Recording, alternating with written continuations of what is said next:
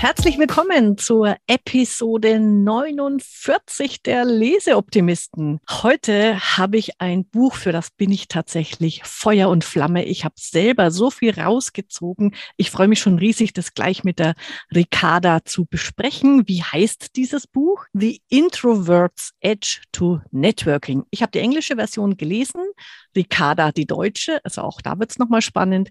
Äh, Untertitel Work the Room, Leverage Social Media, Develop Powerful Connections. Das ist von Matthew Pollard, mit dem ich inzwischen auch eine ganz nette LinkedIn-Verbindung habe. Und ja, wie gesagt, meine meine Leseoptimistin heute ist die Ricarda Kolditz.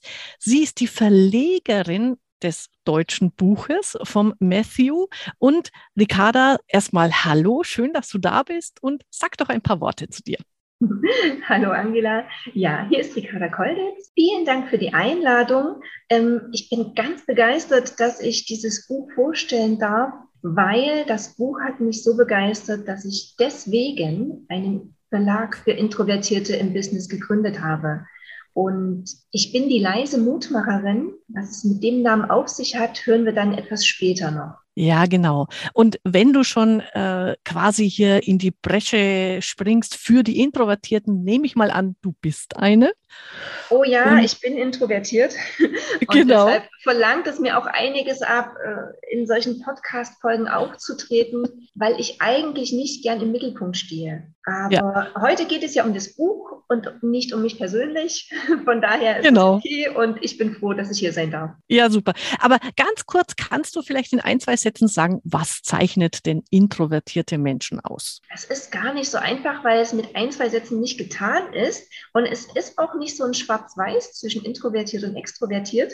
Ich würde deshalb gern mal die Wikipedia-Erklärung dazu vorlesen, als, einfach als kurze Einstimmung ähm, man muss sich sowieso dann noch ausführlicher mit dem Thema beschäftigen. Also Wikipedia sagt dazu, introvertierte Charaktere wenden ihre Aufmerksamkeit und Energie stärker auf ihr Innenleben. In Gruppen neigen sie eher zum passiven Beobachten als zum Handeln und werden häufig als still, zurückhaltend und ruhig beschrieben. Introversion ist jedoch nicht gleichzusetzen mit Schüchternheit. Ja, Sehr und dann gut. kommen natürlich immer viele Fragen auf und die kann ich auch beantworten, aber eben nicht in zwei, drei Sätzen.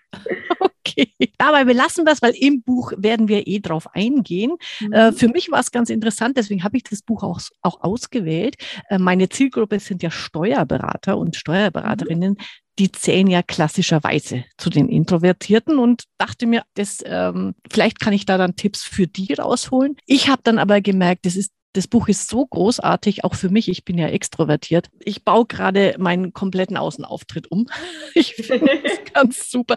Kommen wir gleich dazu. Ich mhm. habe nur äh, eine äh, ganz besondere Geschichte hier zu Beginn.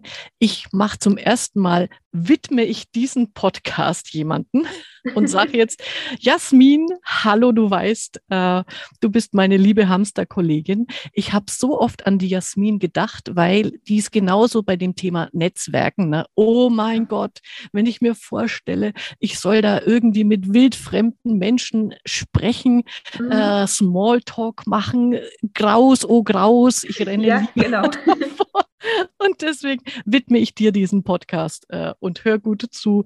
Äh, man kann super viel mitnehmen. Für mich nochmal ähm, zum Einstieg, also wichtigste Erkenntnisse. Ähm, das Buch ist, heißt zwar Netzwerken für Int Introvertierte, aber es ist eher ein, wie positioniere ich mich als Personenmarke, als Einzelunternehmer. Mhm. Nimmt dann Bezug auch auf besondere Hilfestellungen für Introvertierte, inklusive Schritt für Schritt Anleitung, Formulierungshilfen für den Kennenlernprozess. Aber das, das Buch ist super gut, einfach um sich selber, gerade für Solopreneurinnen und äh, Preneure, äh, sich nochmal klar zu machen, wer bin ich und wenn ja, wie viele. Mhm. Ja, hm, ich würde an der Stelle gerne mal noch den deutschen Titel vorlesen. Mhm. Ähm, der Pfad der Introvertierten zum Networking mit dem Untertitel Authentisch und mit System zum Businesserfolg. Also gerade dieser Erfolg und ja, dieses schnelle unternehmerische Wachstum, das ist ja das, was den Matthew Pollard äh, ja so ein bisschen antreibt. aber eben auf die introvertierte Art. Und der Pfad der Introvertierten, das beschreibt eben genau den Weg, wie geht es? Wie komme ich dahin?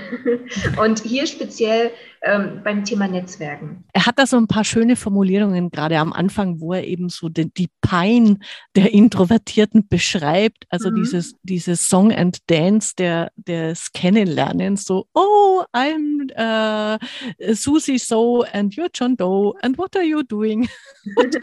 geht genau. Man, geht man von, von ähm, Interessent zu Interessent und denkt sich hinterher als Introvertierter, ich bin so fertig. Dieses, diese blöde Idee, in Anführungszeichen für Extrovertierte, geh zu so einem Event und mindestens mit fünf Visitenkarten musst du nach Hause kommen und dann bist du erfolgreich. Das stresst euch ja wahnsinnig, wenn ja. ich dich jetzt da als die Gruppe der Introvertierten ansprechen kann. Das stimmt. Und der Grund, warum uns das stresst, ist, weil diese Tipps eher für Extrovertierte geeignet sind und nicht für Introvertierte. Also es gibt ja so viele verschiedene Bücher, auch wie man gut netzwerken kann. Und die meisten dieser Bücher sind von Extrovertierten für Extrovertierte geschrieben. Und wenn wir Introvertierten uns dann ja, das durchlesen, Sachen unterstreichen, versuchen umzusetzen und dann merken wir, mm, es knirscht, es passt nicht, wir fühlen uns unwohl, und dieses Buch von dem Matthew Pollard ist wirklich genau für die Introvertierten, die sagen, ich bin eher leise, ich mag keinen Smalltalk, wie soll ich denn hier anfangen? Und dieses Wie, das beschreibt er wunderbar in seinem Buch. Mhm, genau. Also gehen wir mal gleich auf dieses Wie ein, äh, was wir da für die Praxis rausziehen können. Und es er, macht es wirklich in einer ganz großartigen Schritt-für-Schritt-Anleitung, ähm, die man sich schlicht und ergreifend zu Herzen nehmen kann. Und das liebe ich an solchen Büchern. Mach einfach eins zu eins, was er dir sagt und es funktioniert. Das mhm. finde ich immer. Wobei super. es ja nicht ums Kopieren geht, mhm. sondern er macht immer wieder deutlich, gehe die Schritte durch und wende mhm. sie konkret auf dein Business an. Ja, so, so meinte ich das. Äh, genau, dass man, also man, man soll die Formulierungen jetzt nicht äh, eins zu eins ähm, nachplappern, äh, sondern sie zu seinen eigenen machen. Der erste entscheidende Punkt, ich glaube, das findet man auch in vielen anderen Positionierungsbüchern, ist wirklich zu sagen, ähm, was ist deine Leidenschaft? Also er zitiert ja auch äh, Simon Sinek wieder mit dem Warum, weil gerade glaube ich, ganz hm, kurz unterbrechen. Ja, unbedingt, unbedingt. Ähm, dieses englische Buch mit dem Titel Why ist super, aber der deutsche Titel führt ein bisschen in die Irre, weil ja. eigentlich müsste es heißen Wozu? Also in die Zukunft gerichtet. Wozu ja. mache ich etwas? Das Warum, das guckt immer so ein bisschen in die Vergangenheit. Warum mhm. habe ich denn was gemacht? Aber wozu? Ja. Was spornt dich an? Ähm, genau, aber ja, dieses Buch ist toll. ja, genau. Also das muss man sowieso, das ist ja die, die, die Mutter aller Bücher quasi. Wird, mhm. Ich glaube, ich kenne kaum noch ein Buch, in dem Simon Sinek nicht zitiert wird. Mhm. Aber, aber, was ich sehr schön finde, ähm, eben, eben, weil, der, weil, weil Matthew das dann immer so ins Konkrete äh, bringt. Er sagt, okay, wie findest du jetzt mal deine Leidenschaft? Und er, er stellt einfach, stell dir ein paar Fragen.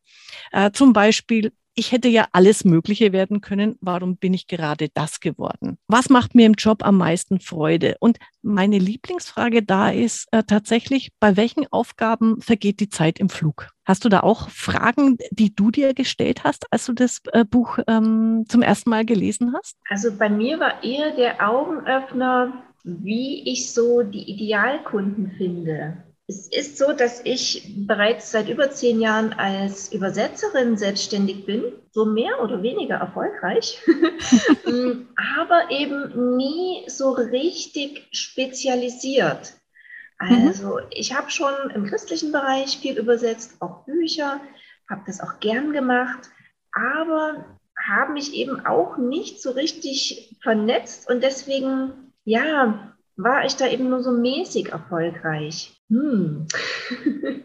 Weil du das Thema Spezialisierung und Kunden ansprichst, das finde ich super spannendes, weil das beschäftigt mich ja auch, wenn ich ähm, mit meinen Steuerberaterinnen und Steuerberatern rede. Da sind auch viele ganz stark davon betroffen, also das, dieses Bauchladenprinzip. Ne? Ich mache mhm. Buchführung, äh, Jahresabschluss, Lohn für jeden Unternehmer. Und Matthew erklärt es ja super gut. Du brauchst einen scharfen Fokus, denn umso treffes, treffsicherer ist dann dein, dein Angebot.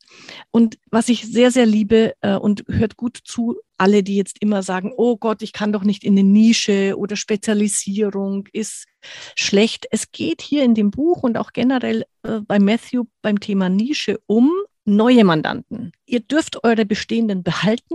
Ihr braucht eure Nische nicht für alle Ewigkeit äh, denken. Und jetzt habe ich mich auf die Gärtner spezialisiert und immer muss ich jetzt äh, 100 Jahre lang Gärtner betreuen, sondern ihr könnt auch mal, wenn ihr Bock habt, die Nische wechseln. Also ich finde es nochmal sehr wichtig zu sagen, Nische bezieht sich auf die neuen äh, Mandanten, auf das, den Außenauftritt und ähm, was ihr im bestehenden Geschäft habt, dürft ihr natürlich weiter betreuen. Ja, und ich würde da gerne noch ergänzen, dass der Nephew auch betont, dass man eben nicht für alle Ewigkeit bei der einen kleinen Nische bleiben muss. Man sieht das bei ihm sehr gut. Ähm, er ist ja so ein bisschen, also als Verkäufer gestartet und inzwischen hält er Reden, Vorträge.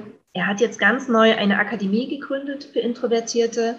Also da entwickelt sich ja auch einiges weiter. Und das merkt man auch so ein bisschen an dem, wie er sich selbst bezeichnet. Er ist ja jetzt gewesen, also im, im Buch, also wie gesagt, ich habe die englische Version gelesen, du hast ja schon die Fortsetzung mir erzählt. Äh, Im Buch ist er ja der Rapid Growth Guy also der äh, Kerl, der dir beim schnellen Wachsen hilft. Und wie nennt er sich jetzt? Das fand ich sehr beeindruckend. Also da gab es auch eine Entwicklung, ja, diese Rapid, äh, Rapid Growth, das schnelle unternehmerische Wachstum äh, stand im Mittelpunkt. Und Guy, ja, das war einfach so der Kumpel von nebenan, den man gut mhm. ansprechen mhm. konnte.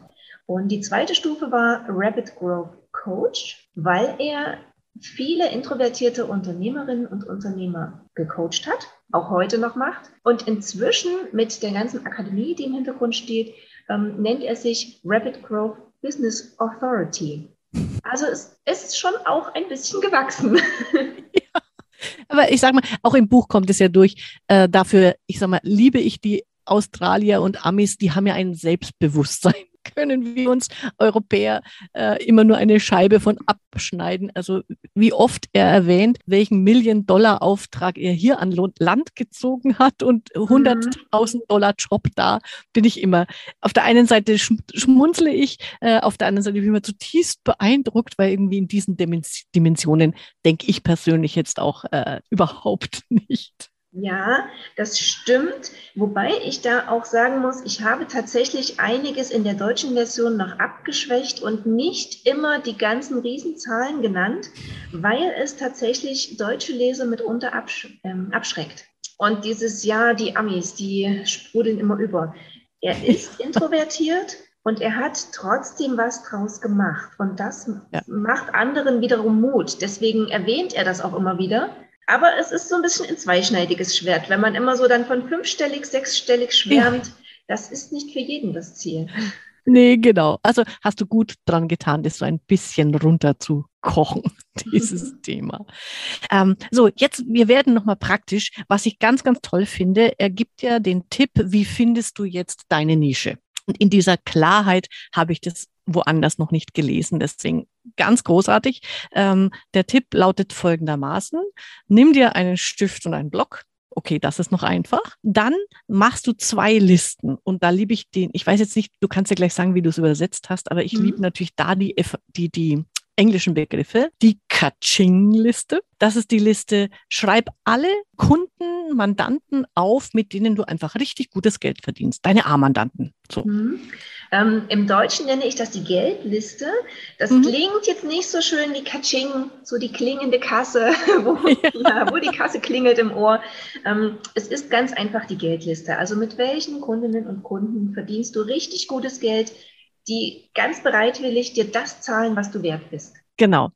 Und die zweite Liste, das ist die Evangelists-Liste, die Evangelisten, also dich Lobpreisen und äh, weiterempfehlen und einfach begeistert von dir sind und gerne äh, von und über dich reden. Mhm. Im Deutschen habe ich das einfach die Lobliste genannt. Mhm. Ähm, die Menschen, die sich loben und weiterempfehlen. Genau, die ultimative Lobhudelei, wie es so schön bei Zimmerfrei immer geheißen hat. Genau. Und wenn man eben diese zwei Listen mal ähm, sich anguckt, dann ist der nächste Schritt, welche Gemeinsamkeiten haben die? Wo, wo sieht man irgendwie über Demografie, über äh, geografische Daten, über Verhalten, wie ticken die? Also einfach mal gucken bei diesen beiden Listen, ähm, wo gibt es Übereinstimmungen? Und dann guckt man als nächstes, was genau mache ich für diese, wo, die man jetzt angekringelt hat, ähm, besonders? Also warum finden die mich so klasse? Warum bezahlen die mir so viel Geld? Warum empfehlen die mich weiter? Und wenn man das mal klar äh, übereinander gelegt hat, dann kann man daraus die eine Nische ableiten, für die man dann den, die weiteren Schritte in die Wege leitet. Mhm. Der Mappier empfiehlt da mit zwei verschiedenen Farben die Listen zu umkringeln oder zu markieren. Und die Zielgruppe ist dann die Gruppe, die mit beiden Farben umkringelt ist. Und nun kann es natürlich sein, dass man da verschiedene Gruppen hat oder verschiedene Kunden, aber man soll sich nur eine davon als Zielnische heraussuchen. Und das ist natürlich gar nicht so einfach. Man muss sich da wirklich entscheiden, weil man eben nicht auf allen Hochzeiten tanzen kann. Äh, das finde ich auch nochmal gut. Und ich weiß, ich weiß gar nicht, wie es dir da gegangen ist. Das kenne ich in der Beratung mit den Steuerberaterinnen und Steuerberatern immer. Diese Entscheidung für eines ist das größte Pein ähm, die du jemandem antun kannst. Also die sind da immer mehr oder weniger am Verzweifeln. Ich kann mhm. mich nicht entscheiden und oh, ich finde alle so toll.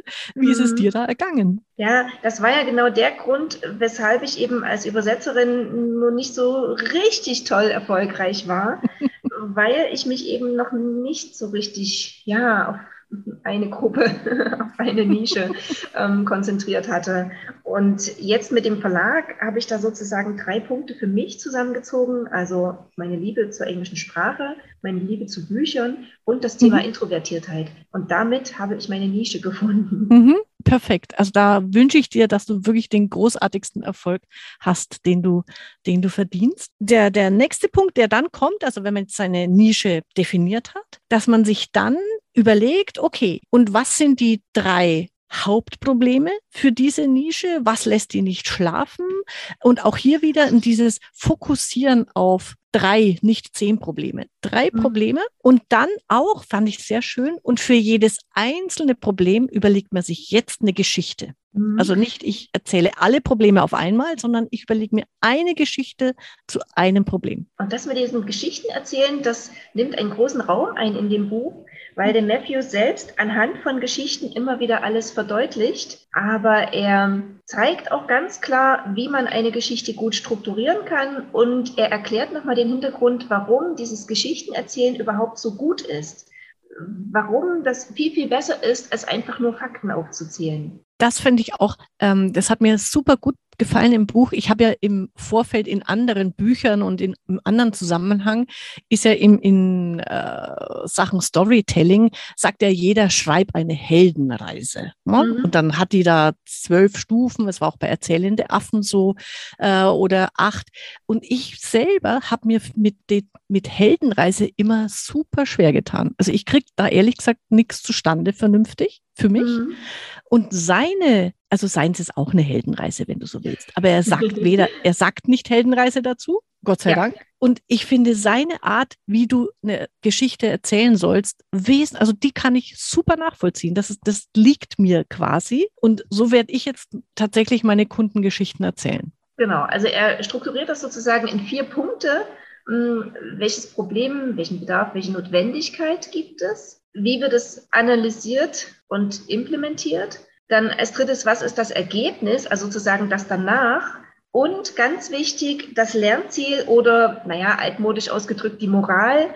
Also er betont ganz sehr, dass man den Zuhörer oder die Zuhörerin nie die eigenen Schlüsse ziehen lassen soll, sondern immer selbst nochmal zusammenfassen soll, was denn eigentlich die Moral von der Geschichte ist. Genau, das fand ich auch nochmal einen wichtigen Punkt. Ähm, das, wir setzen immer zu viel voraus. Der andere wird schon das denken, was wir glauben, dass er denken soll. Und da sagt er, nein, nimm das nicht für äh, wahr, sondern sag, was ist jetzt hier äh, die, die, der Schluss, äh, die Lehre aus dem Ganzen. Also ganz wichtig, diese vier Stationen einer Geschichte sich zu überlegen und eben nicht mehrere Probleme verpacken in, in, in eine Geschichte, sondern sich ein konkretes Problem überlegen, dass diese Nische, diese Zielgruppe hat und dann ähm, daraus ableiten, was hat es für Folgen? Das fand ich auch nochmal total ähm, für mich so ein Aha-Moment. Die drei Problem, Die ja genau, Kosten. Ja. ja, ja, das habe ich so noch nie gesehen vorher. Einfach zu sagen, ein Problem hat immer mehrere Facetten, mehrere Kosten und die muss man ansprechen. Mhm. Erstens genau. finanziell, also was kostet es dich finanziell, wenn du dieses Problem hast? Zweitens, was kostet es dich äh, Opportunitätskosten? Mhm. Also, also die verpassten Gelegenheiten mhm. sozusagen, mhm. der Preis für Chancen oder eben verpasste Chancen. Genau. Und, und das dritte, das dritte, die emotionalen Kosten eben, wenn du mit deiner Familie nicht unterwegs bist, wenn du deine Freunde vernachlässigst und und und. Das finde ich, das dann in eine Geschichte zu verpacken, den mhm. Gedanken fand ich ganz, ganz äh, groß. Mhm, genau. Und deswegen hat mir am besten die Geschichte gefallen von dem Elektriker Joe. Der dachte, er hat keine Probleme. Ja, genau. Und im Verlauf des Gespräches sind ihm dann die Augen aufgegangen, was er eigentlich für einen Preis bezahlt, äh, dadurch, dass seine Mitarbeiter und er selbst noch nicht entsprechend geschult waren. Mhm. Ähm, da ging es so ein bisschen drum, um das Aufräumen und Saubermachen nach einem Auftrag. Und ich muss sagen, wir sind jetzt gerade umgezogen und haben einiges von Handwerkern machen lassen. Und ja, mir stand immer wieder diese Geschichte vor Augen, weil hier eben nicht aufgeräumt und sauber gemacht wurde. Also es wurden Schrauben hinterlassen, Lappen hinterlassen, wo ich dachte, aha. Ähm, also es ist mir wirklich nochmal deutlich vor Augen geführt worden, dass das nicht nur irgendwelche Geschichten sind, die der Mephi da erzählt, sondern wirklich, es ist im wahren Leben passiert und passiert heute noch. unglaublich. Das ähm, vielleicht an der Stelle, ich wollte es am Anfang schon sagen, was ich auch so beim Lesen mag in dem Buch, es wird alles mit Geschichten bebildert. Also ich weiß nicht, das sind 10, 12, 15 Geschichten äh, von Kunden drin und er erzählt es auch so launig, eben immer in dieser Struktur. Deswegen verinnerlicht man sie die dann auch äh, für sich super, wo all diese theoretischen Ansätze, die er erklärt, dann einfach praktisch nachvollziehbar sind. Also all diese Geschichten sind ganz, ganz toll, um, um ähm, für sich selber dann auch nochmal zu überlegen, was würde ich an der Stelle machen, erzählen, ähm, wie betrifft mich das? Mhm. Wobei, also das mit den Geschichten finde ich toll, aber die vielen Beispiele mit den vielen Namen, da hatte ich dann schon manchmal wieder Probleme. Oh, wer war das jetzt eigentlich? Wer war wer? ähm, weil in späteren Kapiteln dann immer mal wieder Bezug genommen wird mhm. auf eine bestimmte Person. Und ich habe in der Übersetzung dann teilweise schon noch Erklärungen hinzugefügt ähm, aus Kapitel so und so oder das war diejenige dass man sich beim Lesen, wenn man jetzt so ein Buch nicht in einem Zug durchliest, sondern wenn man ein langsamer ja. Leser ist und ja. viel Zeit dazwischen ist, mm, wirklich immer wieder vor Augen halten kann, wer war das jetzt eigentlich? Auf wen bezog sich die Geschichte? Das kann ich super nachvollziehen. Ich habe in meinen äh, Lesenotizen mir wirklich hinten dran jeden einzelnen Namen mit seinem, wir kommen gleich zum UM, zum mhm. Wahnsinns-Katsching-Teil, äh, ähm, habe ich mir aufgeschrieben, weil es mir genauso gegangen ist wie dir. Irgendwann verliert man den Überblick, wer war jetzt nochmal wer und was macht der so. Du hattest jetzt nur UM gesagt. Das würde mhm. ich gern erklären. Ähm, der Matthew nennt es Unified Message und ich habe mich sehr schwer getan, diesen Begriff zu übersetzen.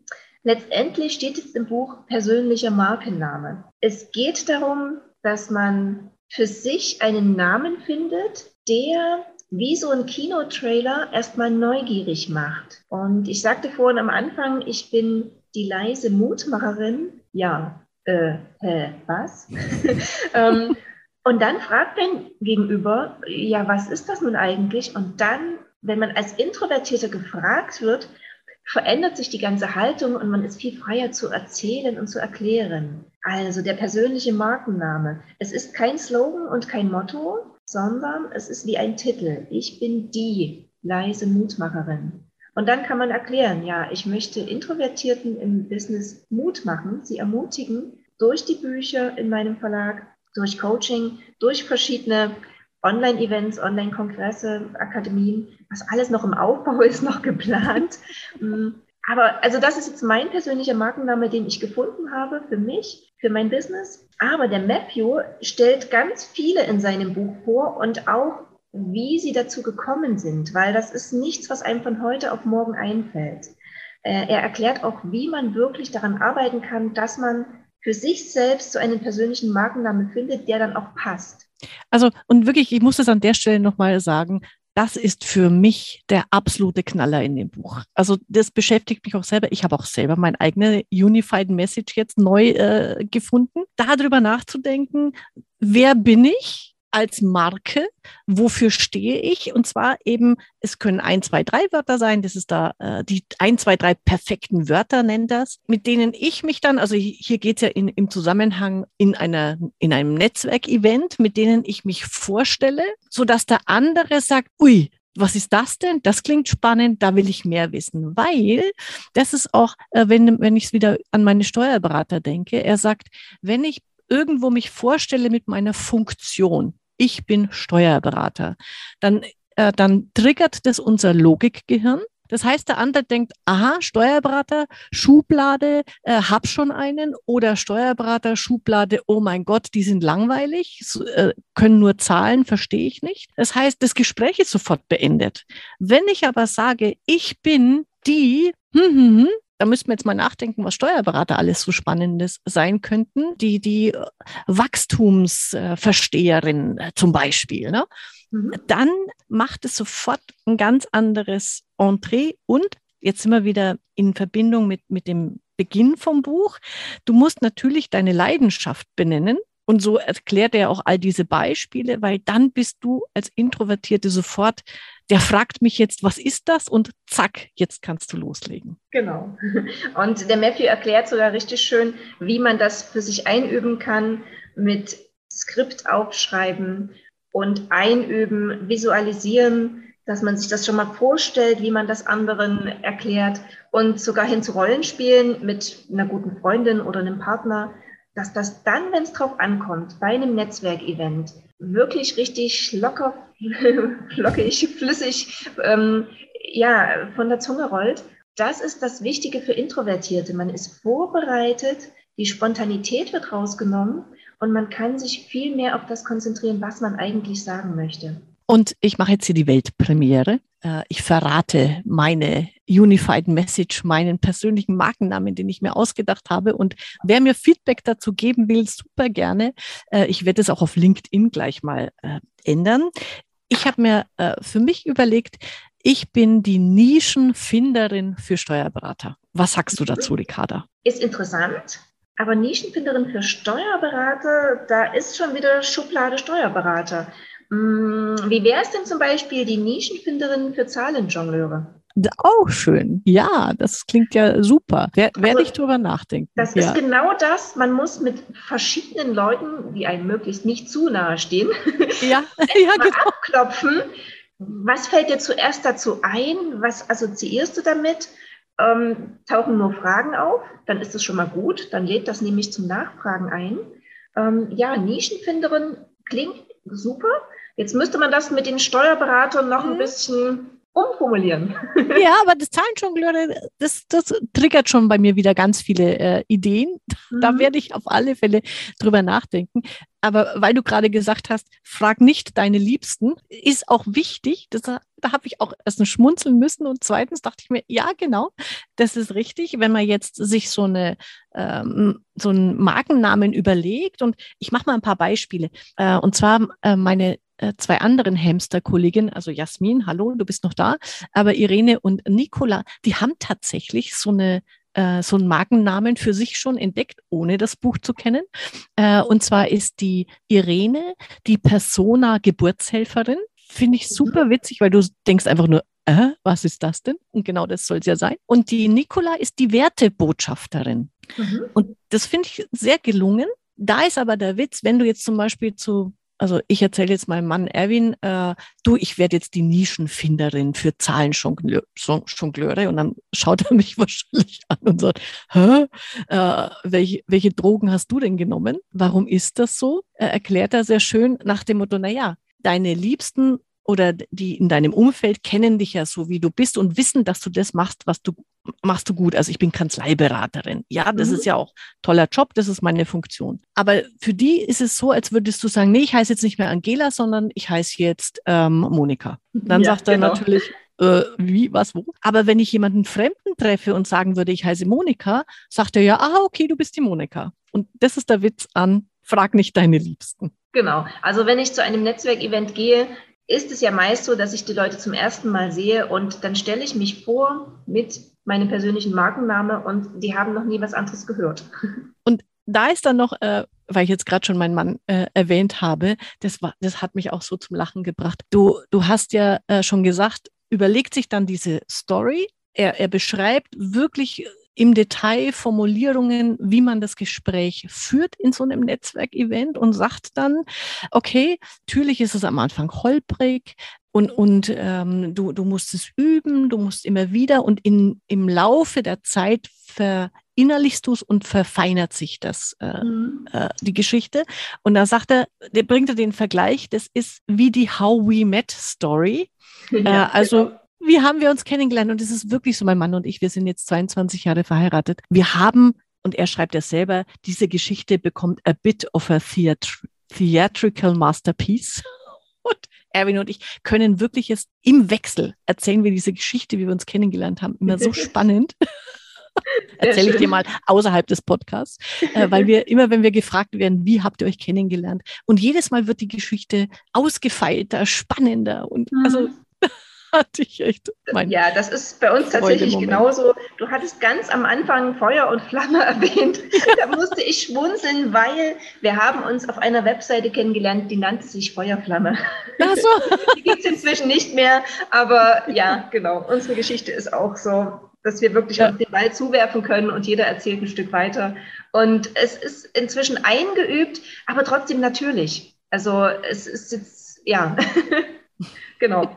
Wie bei einem guten Schauspieler, wo man auch nicht merkt, er schauspielert, weil er den Text so verinnerlicht hat. Ja, genau, da bringt er auch sogar das Beispiel mit Leonardo, Leonardo Di, DiCaprio. Es ist immer sehr schön, finde ich auch. Er hat dann immer so Zitate drin. Also jeden, jeden Kapitel ist so ein Zitat vorneweg gestellt. Wenn ich mal wieder ein Buch schreibe, werde ich das auch so machen. Ich liebe das. Und ich, ich bin immer total beeindruckt, begeistert davon, dass der wirklich ein Zitat findet, das genau den Titel, den Kapitelinhalt trifft. Das ist so ein bisschen die Stärke der Bücher aus dem amerikanischen Raum. Also er selbst stammt ja aus Australien, aber ist natürlich jetzt ja schon relativ amerikanisch. Mm, wobei ich als Übersetzerin diese Zitate, naja, mit gemischten Gefühlen sehe, weil man ja doch dann, was so die Quellenangabe angeht, immer ein bisschen suchen muss. Und wenn man jetzt nur äh, das dann auf einer Webseite findet, gutezitate.de, naja, dann genügt das noch nicht so ganz meinen Ansprüchen an eine gute ja. Quellenangabe. Ähm, aber die Inhalte, also die Zitate an sich, die sind natürlich super und ja. machen auch neugierig auf das Kapitel. Nur mal um eins zu nennen, wo ich dann auch überrascht war, wo das herstammt, ähm, in, in äh, Sachen Fokussierung und Nische, ähm, heißt das Zitat, also ich mache jetzt das Englische, if you try to please all, you please none. Also mhm. wenn du allen gefallen willst, gefällst du niemandem. Und mhm. es stammt aus Aesops Fabeln. Ja, genau. Und da habe ich tatsächlich auch eine Weile suchen müssen.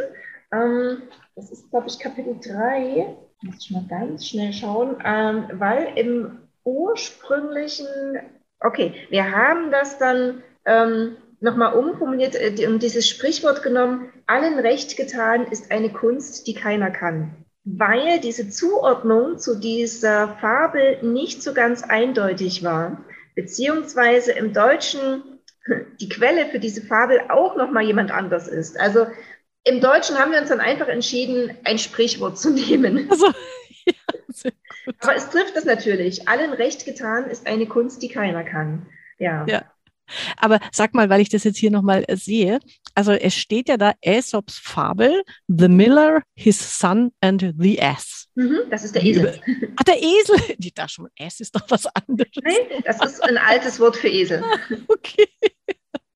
Sehr schön. Genau, da geht es ja darum, also in dieser Fabel, ähm, einmal reitet der Sohn, einmal reitet der Vater und es kommen immer Passanten vorbei und kritisieren das, was gerade zu sehen ist. Also ja, wie kannst du jetzt den Sohn reiten lassen? Äh, der Alte muss doch reiten oder wie könnt ihr beide? Und also da geht es darum, egal was die anderen sagen, man kann es ihnen nicht recht machen. So ist es auch. Also insofern, äh, auch das ist nochmal so ein kleiner Bonus, äh, sage ich mal, in dem Buch, diese wunderbaren äh, Zitate vorweg die man sich dann in seinen Kalender als, als äh, Spruch schreiben kann. Ein, ein Spruch, den ich sowieso schon immer sehr, sehr mochte, der wird jetzt auch mal wieder mein, mein neues Motto, nämlich wenn, wenn äh, Glück ist, wenn Vorbereitung auf Gelegenheit trifft. Mhm.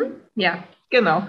das das finde ich so super. Äh, und ich wusste auch nicht, dass Pasteur, Louis Pasteur, das ähm, äh, zitiert hat. Ein bisschen anders, mhm. aber ja, also ich kann echt nur sagen, Leute, lest dieses Buch. Es macht, es, es macht so viel plopp, plopp, plopp im Kopf, äh, bringt unglaublich tolle äh, Erkenntnisse, dass, dass äh, wir echt beide nur sagen können, unbedingte Leseempfehlung. Und in dem Fall sage ich jetzt auch mal, weil du ja als Verlegerin dabei bist, bestellt einfach gleich auf der Verlagsseite äh, von der Ricarda. Und was ich jetzt noch von dir äh, wissen äh, will zum Schluss, ähm, der Matthew hat ja vor diesem Buch schon eins geschrieben und du übersetzt jetzt erst dieses Buch ins Deutsche. Wann kommt genau. das Buch und worum geht es da? Also, der Matthew hat ein anderes Buch geschrieben, da geht es um das Verkaufen als Introvertierter. Und das hat er tatsächlich als erstes geschrieben.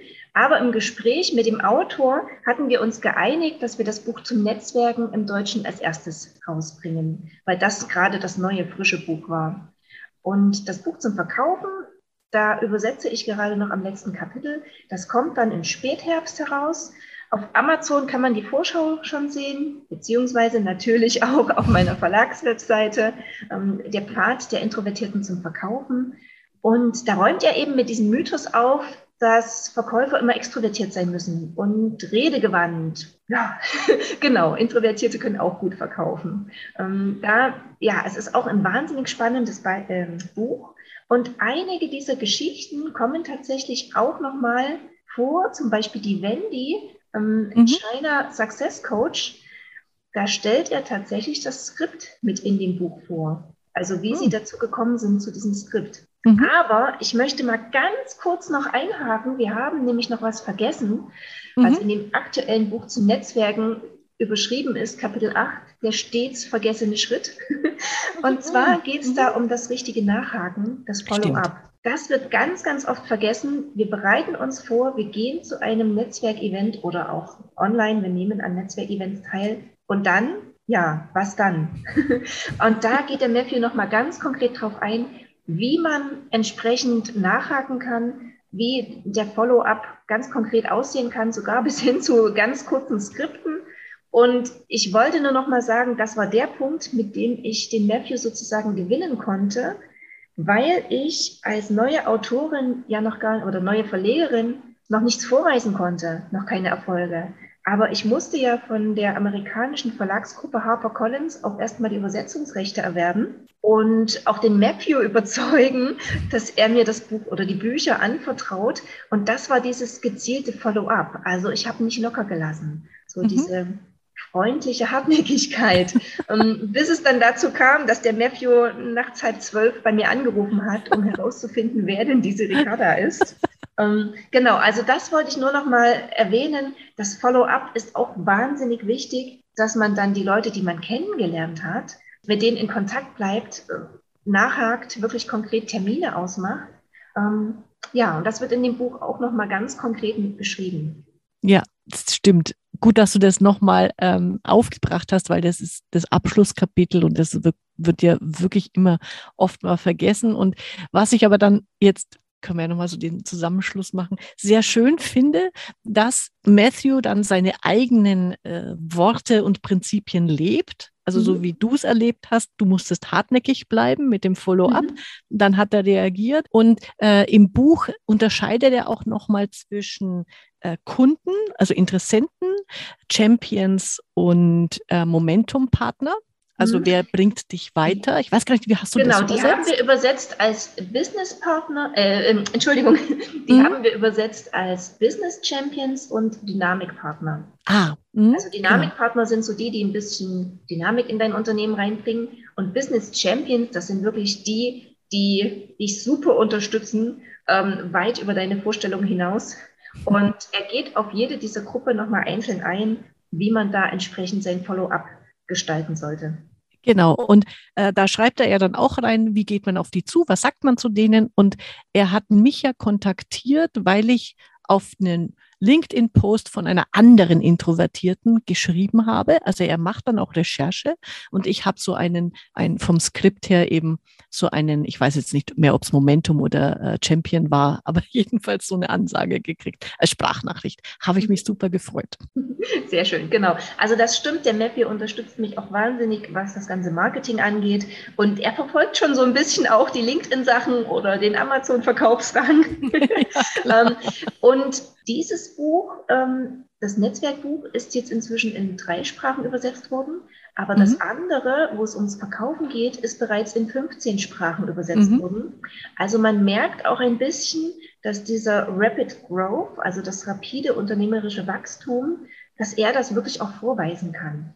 Und mhm. dass die Bücher wirklich auch so eine Substanz haben, dass man eben auch in den anderen Ländern, in anderen Sprachen sagt, ja, das brauchen wir unbedingt. Ja. Und das war ja wieder mein Aufhänger, wo ich gesagt habe, das muss unbedingt übersetzt werden. Und was liegt näher, wenn ich selbst Übersetzerin bin, dass ich das Buch selbst übersetze und der Verlag ist halt der rechtliche Rahmen, weil man die Überse ja. Übersetzungsrechte kaufen muss. Super. Und ich kann wirklich nur sagen, auch als Extrovertierte, man zieht so viel raus aus dem Buch für sich selber und kann diese Skript, ähm, diese Schritte alle auch auf sich übertragen und anwenden.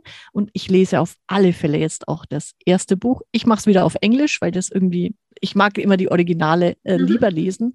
Aber ich freue mich natürlich auch drauf, wenn es es auf Deutsch gibt, werde ich natürlich dann auch bei mir posten in meinen LinkedIn bei. Ja, liebe Ricarda, das war sehr spannend, sehr schön mit dir über dieses äh, tolle Buch zu reden. Ich sage ganz herzlichen Dank und hoffe jetzt natürlich, dass ganz viele Zuhörer auch das Buch sich selber ähm, zulegen. Äh, Freue mich über Feedback dazu.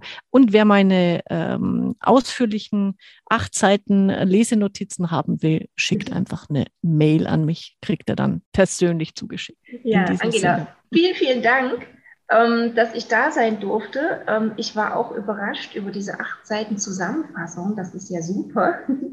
ähm, also dann, mach's gut und bis zum nächsten Mal. Ciao. Tschüss. Das war's für heute. Das nächste Buch steht schon im Regal. Auf Wiederhören bei der Leseoptimistin.